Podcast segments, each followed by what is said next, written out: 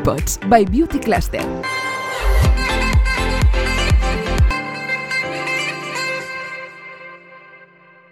Bienvenidos a Bipods, una iniciativa de Beauty Cluster, donde hoy os proponemos hablar de innovación a lo largo de los capítulos de este canal dedicado a un tema que yo creo que está más que claro. Hemos tenido ocasión de hablar en muchas ocasiones de la innovación, del impacto que tiene en el sector que aquí nos ocupa, pero hoy destinamos un capítulo en su totalidad a lo que es la innovación en sí, que como bien sabéis, a los que ya habéis leído sobre el tema, es muchas cosas la innovación, ¿no? Y en este caso, pues la innovación también se pone al servicio del sector, que aquí, pues obviamente juega un papel más que protagonista y también como forma parte de la cadena de valor de Beauty Cluster. También eh, queremos conocer cómo impacta la innovación en la producción de, de un producto, de ese producto que un consumidor final cada vez más informado, cada vez más exigente, desea adquirir. Hoy con nosotros las dos personas indicadas para que evidentemente nos informemos y sobre todo aprendamos, que un poco también es el objetivo de este podcast, eh, esos matices eh, divulgativos que nos ayudan a entender exactamente este vasto mundo del sector de, la belleza. Tenemos con nosotros a Patricia Gisbert, que es eh, Innovation Manager en Beauty Cluster. Bienvenida, Patricia. Hola, encantada de estar aquí con vosotros. Un placer que nos acompañes. También tenemos a Elena Grau, que es vicepresidenta en Beauty Cluster y CEO de Eje Active Cosmetics. ¿Cómo estás, Elena? Pues muy bien y encantada de estar con vosotros atenta a todas las preguntas que nos podáis hacer. A todas, exacto. En este sentido, al final va a ser más una masterclass por vuestra parte, porque yo deseo entender cómo, pues obviamente, la innovación impacta en todo este proceso de producción de todos estos ah, ah, productos de la industria en general de la belleza y cómo, pues, como bien sabéis, un poco entre bambalinos os contamos que siempre tenemos una reunión previa para ver, oye, por dónde enfocamos, qué es interesante contar y hay tantas cosas que contar que casi que empezamos ya. Antes de empezar, ¿cuál es el compromiso, si me podéis contar, eh, Patricia, Alena. Empezaremos con, contigo, Alena, eh, como vicepresidenta de Beauty Cluster. ¿Cuál es el compromiso de Beauty Cluster con la innovación? Bueno, el compromiso es muy firme y además lo fue desde su constitución, las 13 empresas que, fundamos el clúster. Eh, la innovación siempre fue clave. De hecho, los principales ejes de nuestra estrategia a día de hoy son innovación, internacionalización, formación y transformación digital. O sea que ya se ve que innovación ha estado ahí y sigue estando como tema capital en el clúster. Claro, exacto. Dentro de estos eh, cuatro puntos de esta cadena de valor, la innovación fue de los primeros. Eh, obviamente es uno de tantos detalles a llevar por bandera. Entiendo, eh, Patricia, que como Innovation Manager, em, la aplicación de esta innovación también un poco al servicio de todas aquellas compañías que forman parte de Beauty Cluster, entiendo que es algo que en este aspecto todas se quieren poner al día. Sí, sí, de hecho, desde el Departamento de Innovación, pues intentamos abarcar también la innovación en toda la cadena de valor, intentamos hacer acciones concretas que, puedan ser aprovechadas por las empresas y, por ejemplo, una de ellas sería el documento de vigilancia tecnológica de innovación que elaboramos de forma bimensual y que todas las empresas reciben y en la que intentamos agrupar eh, siempre publicación científica reciente de qué se está investigando en, el campo en, los últimos dos meses, patentes de qué están patentando las empresas y hacia dónde nos tenemos que dirigir. También ah, analizamos un poco la innovación a nivel de mercados, de las tendencias y sobre todo intentamos interconectar tanto a nivel internacional como europeo las empresas del clúster ¿no? con con oferta y, demanda, que esto también es un proyecto eh, casi transversal del clúster, que es un marketplace global que hemos lanzado eh, ya hace un tiempo y que ahora está escalando a nivel internacional, pues todo esto lo intentamos conectar dentro del documento de vigilancia tecnológica y aparte también eventos de innovación, no solo a nivel nacional, sino a nivel internacional, a los que creemos que, las empresas asociadas deben, deben, también estar atentos para, seguir este hilo de, innovación. Y bueno, aparte, también desde el Departamento de Innovación intentamos hacer proyectos que, del que ya hablaremos más tarde, como es el del blockchain, donde estamos intentando que por primera vez en, España se implante en el sector beauty la, tecnología blockchain, que esta tecnología ya estaba presente en otros sectores, pero que por primera vez que queremos eh, que esté presente en nuestro sector blockchain, ¿eh? uno de esos conceptos que todos nos llenamos la boca intentando e-, explicar, intentando entender, pero que sin duda hoy le veremos esta aplicación además en, un sector tan, tan, tan concreto. ¿no? En nada llegamos a, ahí, como decíamos, ah, tuvimos ocasión de, conocer por vuestra parte, de cómo nos contabais cómo ah, la, innovación en este sector es multifactorial y lo es pues precisamente por muchos factores que si os parece repasamos dentro de, esta, ah, de este procedimiento, de este proceso, de esta creación de ese producto. Recuerdo, Elena, ¿no? que me decías que la, innovación en muchos aspectos dentro de los productos es más que necesaria, ¿no? porque si no, al final los productos de belleza serían, pues evidentemente, ese contenido sin nada que envolverlo. Por lo tanto, también la innovación en el packaging, la innovación en la materia prima. Si os parece, empezamos precisamente por ese inicio, ¿no? en el coger ese producto y en crearlo. ¿Qué supone? Ah, y aquí, evidentemente, es una pregunta que os planteo a las dos, responder quien queráis de las dos. ¿Qué supone innovar en materia prima? Bueno, innovar en materia prima supone mucha investigación. Ah, yo siempre explico que en cosmética la materia prima, sobre todo los principios activos, es el corazón de la cosmética. Estamos hablando de principios activos que van a tener una respuesta biológica, obviamente en la piel. Por tanto, hay que pensar que hay muchísima investigación detrás, eh, tanto in vitro como in vivo, respuesta de la piel, eficacia y desde luego que no provoque irritaciones y que siempre sea buena para la piel, que es, digamos, el sustrato que hay que mejorar, ¿no? Eh, y por tanto, cualquier elemento de la fórmula, empezando por los principios activos, pero también por las bases, son, digamos, ingredientes que hay que estudiar muchísimo. Nos podemos pasar, no sé, dos años mínimo, dos años mínimo con varias investigaciones, varias pruebas.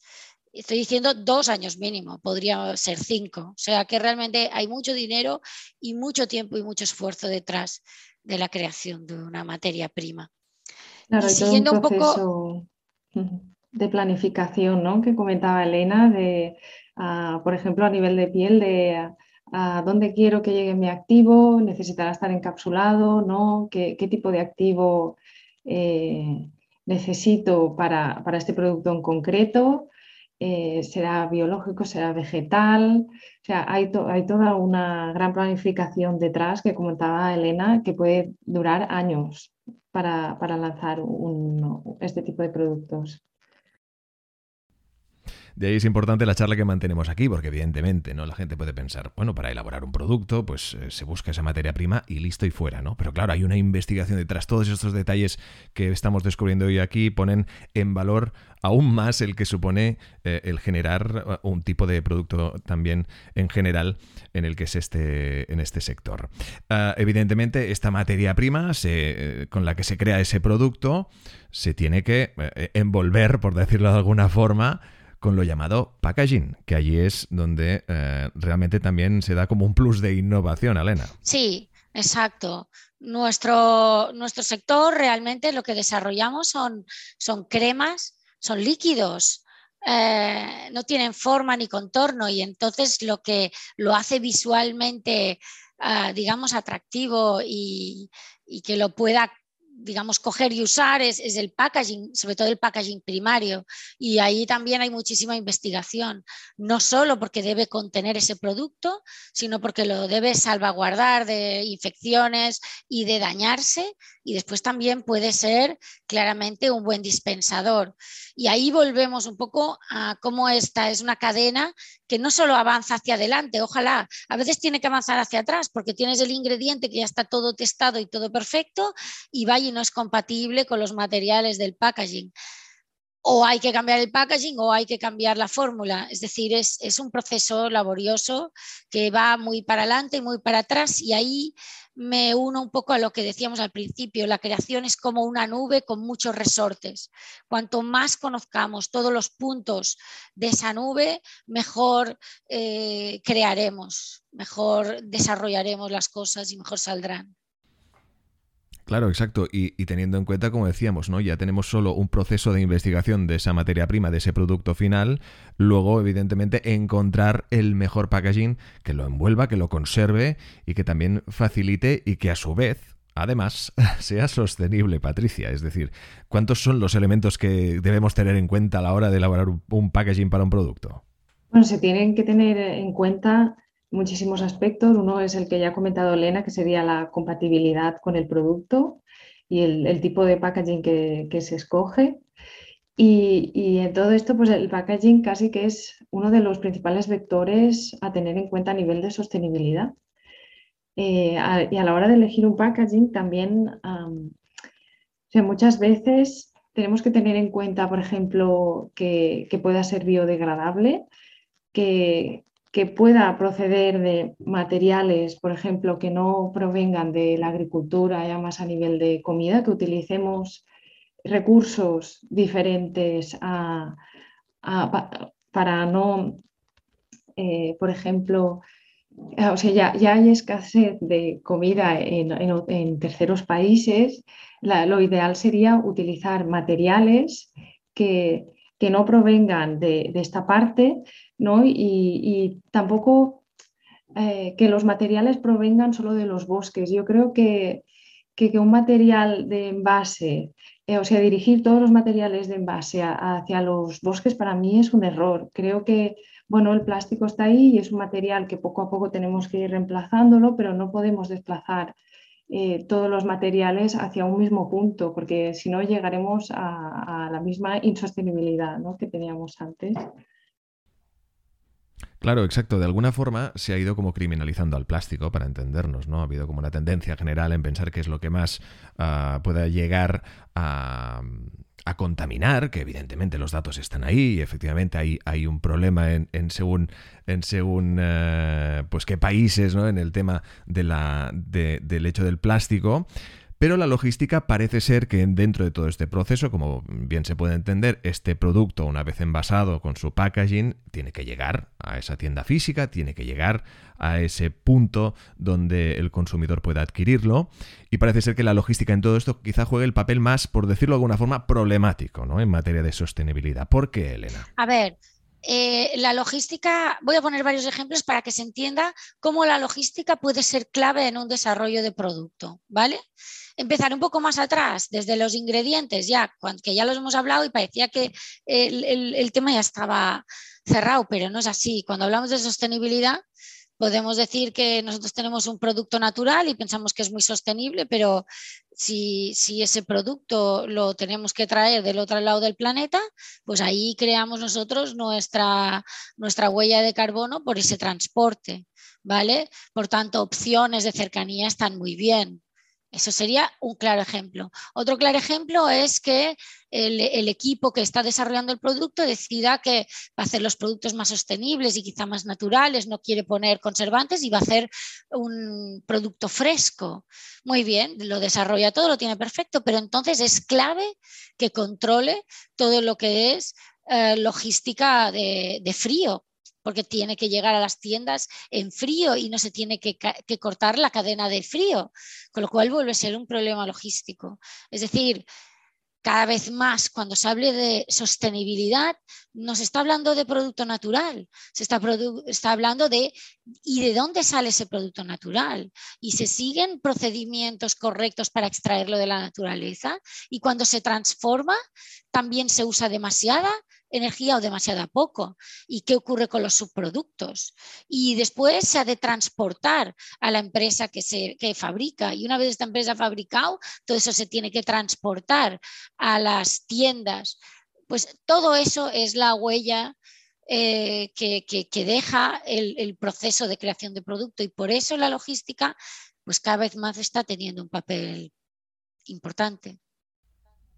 Claro, efectivamente, y la, idea es, obviamente, ese objetivo de ir reduciendo esta huella, ir reduciendo este eh, impacto medioambiental que pueda generar eh, todo este proceso, eh, entiendo, y por lo que hemos ido viendo también, ¿no? Obviamente, muchísimas compañías del sector ya llevan por bandera el hecho de ser compañías sostenibles, obviamente, entiendo que la mayoría lo harán con, con el mayor esfuerzo y éxito posible Pero ¿sabéis y nos podéis contar qué tendencias en materia de sostenibilidad, qué tendencias innovadoras se esperan en, un futuro? Patricia. Pues bueno, últimamente también estamos viendo la tendencia del upcycling, que es utilizar residuos para darle a ese residuo un valor añadido. Eh, como por ejemplo utilizar eh, derivados del corcho, por ejemplo residuos del corcho que se utiliza en, el sector del vino para hacer eh, exfoliantes para cosmética. Esto sería un upcycling, es utilizar un residuo de un sector para darle otro valor. O, por ejemplo, en, la industria agroalimentaria también hay proyectos de, de residuos de alimentos que, pueden, que podemos utilizar a nivel cosmético para antioxidantes, por ejemplo, o para otra tipología de productos. Yo creo que el upcycling es algo que está empezando a verse y que va a seguir en el sector a nivel de sostenibilidad. Y otro ejemplo sería el, el, refill. Ya hemos visto a grandes empresas como por ejemplo Unilever en 2020 que está lanzando eh, líneas de desodorantes de, de la marca DAF eh, ya en formato refill. O sea, este, el refill todavía es algo que, está empezando y que necesita a nivel logístico muchas bases para que el consumidor final pueda ir a, realmente a cambiar eh, esta, esta, parte de refill. Y aquí entra también muy importante la regulación, eh, porque hace, hace, poco salió una regulación de la EMS, bueno, unas guías para, para el tema de refil, de cómo fraccionar los productos para que el consumidor se lo lleve otra vez de, nuevo a casa. Estas dos serían unas de las importantes que creo y otras cosas eh, sería pues utilizar menos agua a nivel de producción o que el propio consumidor pueda eh, recibir un producto de base sólida y añadir agua después en el proceso y de alguna manera minimizaríamos este, este, uso de agua o el ahorro de energía en, procesos de fabricación. Y ya de, otros que comentábamos sería pues, la biodegradabilidad, que también utilizar no solo envases, sino activos biodegradables que si por algún motivo llegasen al mar o, a la tierra, ¿no? de alguna manera, las propias bacterias puedan degradarlo y, que sea algo más sostenible en los productos. Y bueno, lo que comentaba Elena ahora sería también la, huella de carbono, por ejemplo, disminuir la huella de carbono en todos los procesos. Para, para, un poco reforzar lo que venía diciendo Patricia, ¿no? Sin duda, y sobre todo después de COVID, hay tres grandes tendencias.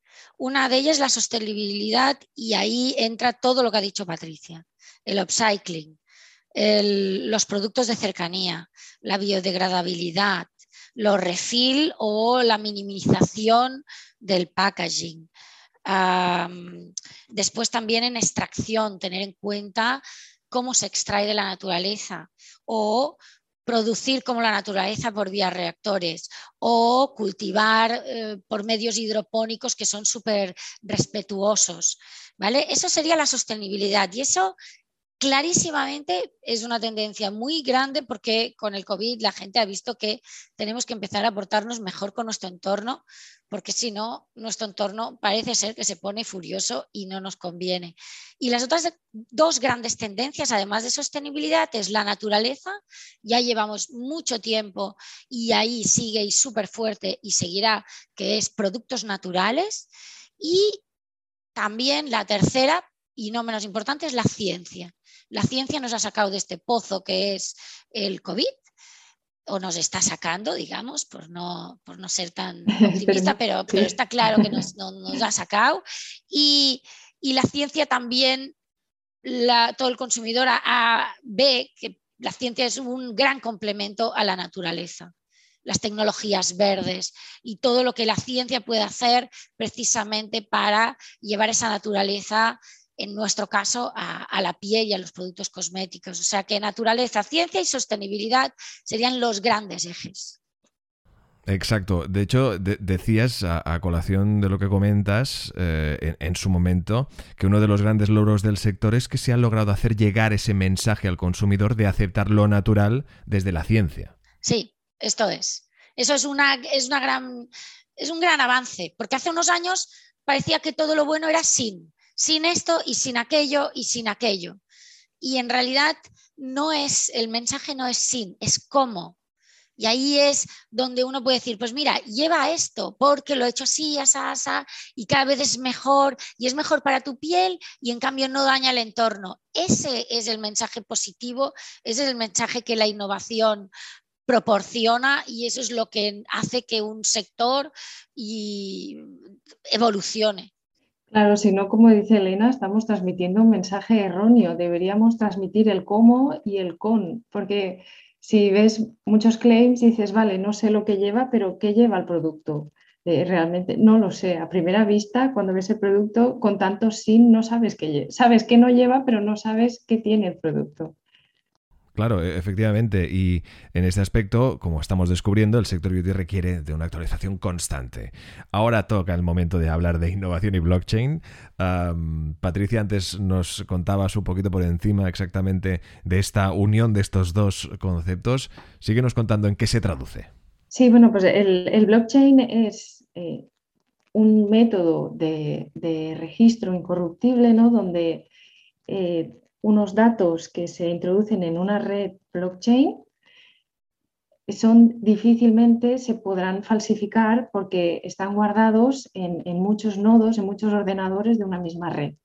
Entonces, esta, esta tecnología hace que, que, sea un sistema muy robusto para utilizarlo en muchos sectores. Esto ya lo veíamos a nivel de la banca, que ya lo utilizaba, y hasta ahora no se había utilizado mucho en el sector beauty. Sí que hay ejemplos, por ejemplo, de utilización de la blockchain en, Estados Unidos o, en Corea del Sur, que utilizan estas infraestructuras no muy seguras para eh, crear plataformas que garanticen al consumidor que lo que la eh, empresa está diciendo es es fiable, ¿no? que, donde el consumidor mismo puede trazar todos los pasos que ha seguido una misma empresa.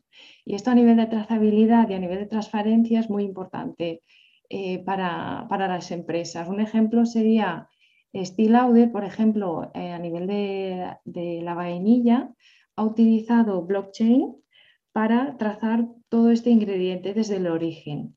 O sea, así un consumidor puede saber de dónde ha salido esa vainilla y cómo ha llegado ¿no? hasta, hasta sus manos un producto con, un determinado ingrediente.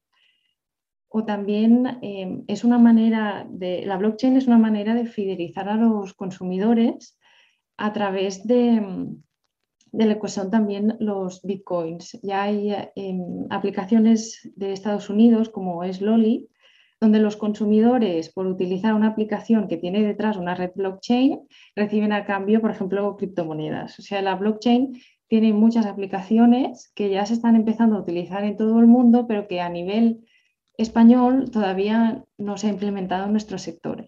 Y todo esto es lo que queríamos traer nosotros a nivel de trazabilidad a las empresas del clúster, que, puedan unirse a un proyecto de trazabilidad porque a, veces es complicado trazar desde el origen, porque hay multitud de, pasos intermedios que, son difíciles de, llegar. ¿no? Hay, muchísimas transacciones que son difíciles de seguir.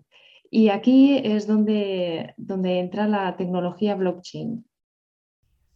Del 23 al 24 de febrero de este presente 2022 van a tener lugar la séptima edición de los Beauty Innovation Days. Sin duda, un formato presencial que se va a vivir en la ciudad de Barcelona y donde tendremos ocasión de disfrutar de este evento anual de innovación cosmética que ha dado lugar a este capítulo especial sobre innovación.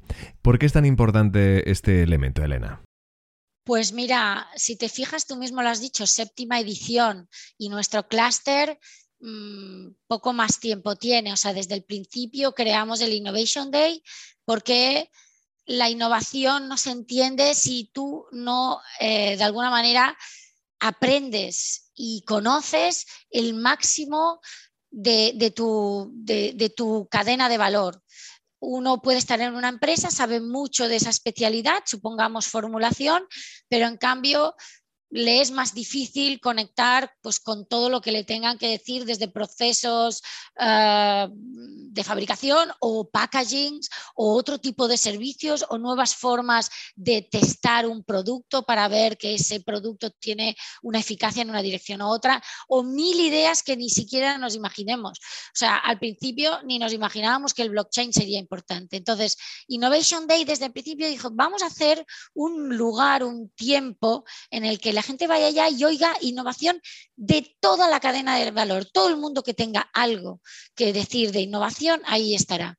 Y eso da un conocimiento a una persona de equipo de marketing, a una persona de, de I D enorme, porque en muy poco tiempo tiene contacto con muchas, muchas disciplinas distintas que explican lo último que están haciendo. Y eso es la clave de la innovación conocer, conocer, conocer y estar a la última.